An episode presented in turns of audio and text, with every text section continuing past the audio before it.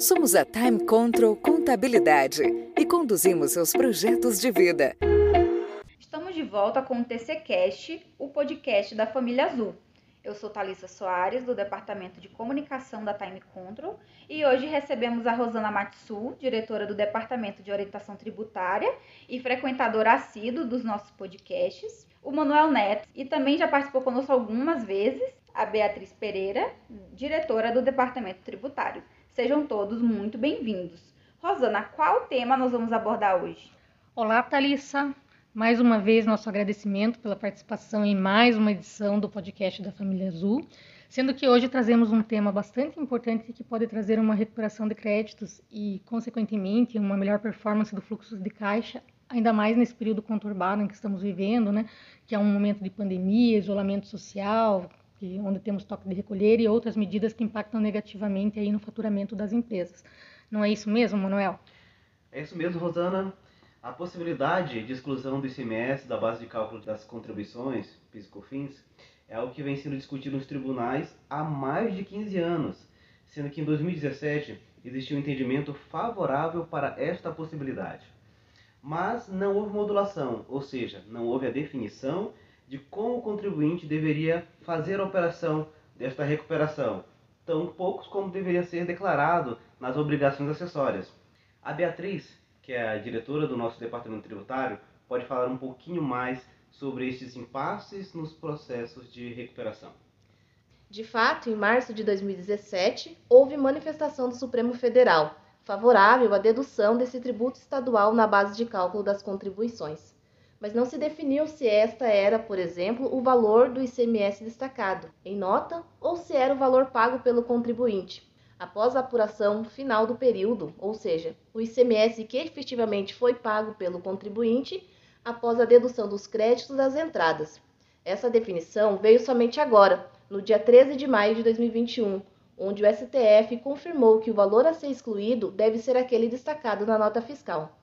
Rosana, eu inicio perguntando para você, qual que é o entendimento dos órgãos colegiados que permite essa recuperação? O que torna possível essa exclusão?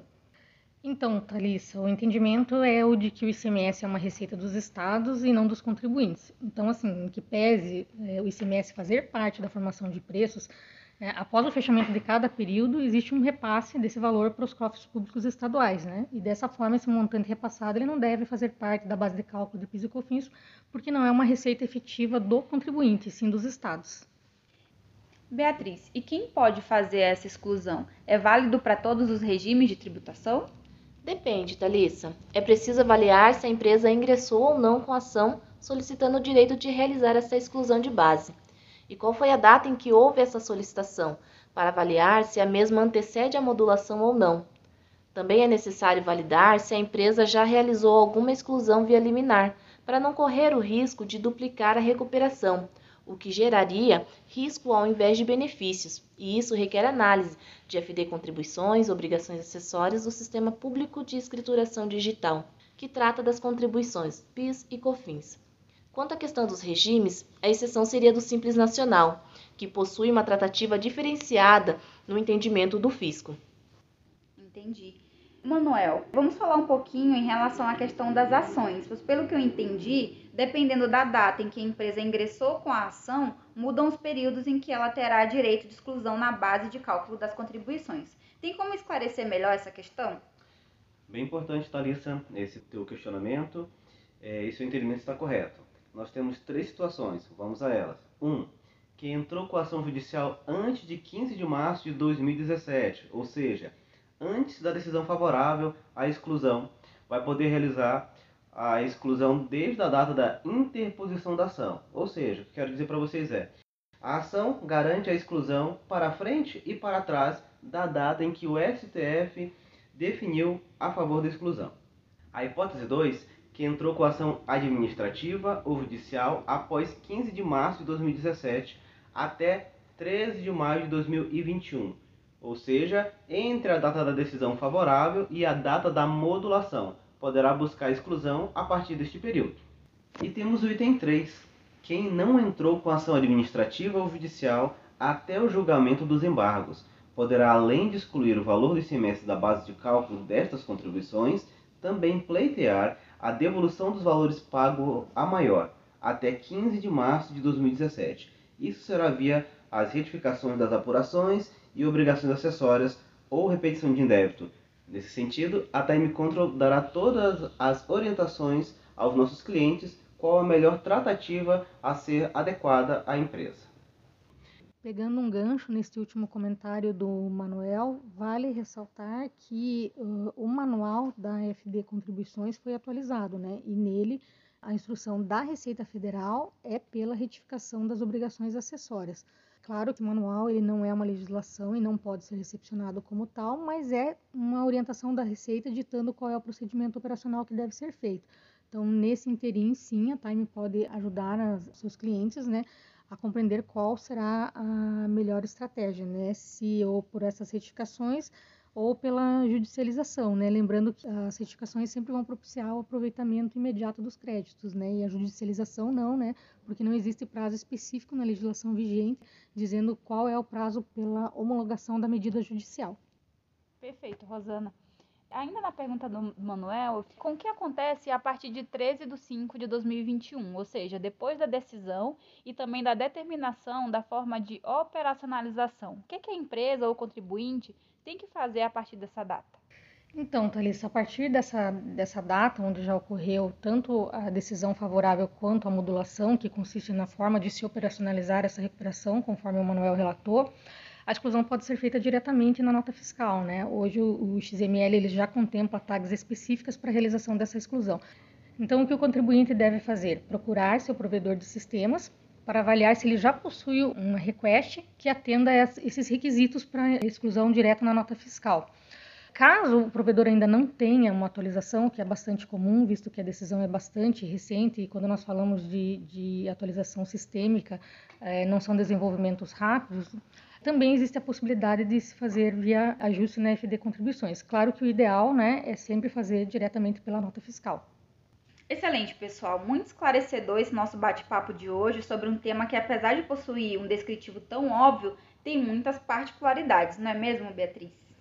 Verdade, Thalissa. É que nem é tão simples a dedução. É preciso olhar tudo o que a empresa já fez em termos de emissão de nota fiscal, entrega de declarações e judicialização a análise desse conjunto de informações é muito importante, sendo que um passo que deixe de ser avaliado pode comprometer toda a recuperação do cliente, onde algo que deveria ser bom para a empresa pode virar um item de risco. Beatriz, e uma coisa para deixar também esclarecido, que é muito importante estar amparado tanto pela contabilidade como pelo departamento ou parceiro jurídico da empresa, pois os créditos são lícitos na medida em que o Supremo Tribunal aprova a exclusão e define modulação. Neste sentido, nos colocamos à disposição para as orientações e ações necessárias para a busca destes montantes. Muito bem. E nesse caso, agora específico para os nossos clientes da Time Control, caso eles desejem esclarecer alguma dúvida ou falar sobre o que discutimos aqui, esse assunto está centralizado em alguma área? Muito obrigada, Thalissa. Bem importante esse teu questionamento. Nesse momento, nós estamos centralizando esse tema dentro do DEORT, que é o nosso departamento de orientações tributárias. Então, o cliente que tiver alguma dúvida ou que desejar né, realizar alguma estratégia para recuperação nesse sentido, pode estar conversando comigo e também com a Jéssica Cruz, que é gerente do departamento, e nós daremos todo o apoio e toda a instrução necessária. Claro que o cliente que entrar em contato com a Time Control para resolução de algum outro problema e estiver em contato com algum outro diretor, pode também estar tratando esse tema com qualquer um dos membros da nossa diretoria, né? É, assim como quem tem mais afinidade com o Manuel e com a Beatriz, que são gestores que estão muito mais próximos do cliente e, muito mais próximos da operação, pode também estar tratando diretamente com eles. E assim nós chegamos ao fim de mais um episódio do TC Cast. E nós queremos agradecer os esclarecimentos trazidos pela Rosana, pelo Manuel e pela Beatriz e nós esperamos vocês para nós conversarmos sobre outros assuntos também. Muito obrigada pela participação de vocês. Claro, obrigada, Thalissa. É um prazer estar aqui com vocês. Muito obrigada, Thalissa, Manuel, Beatriz. Sempre bastante gratificante poder trazer alguma novidade para o nosso cliente e também para outros futuros clientes.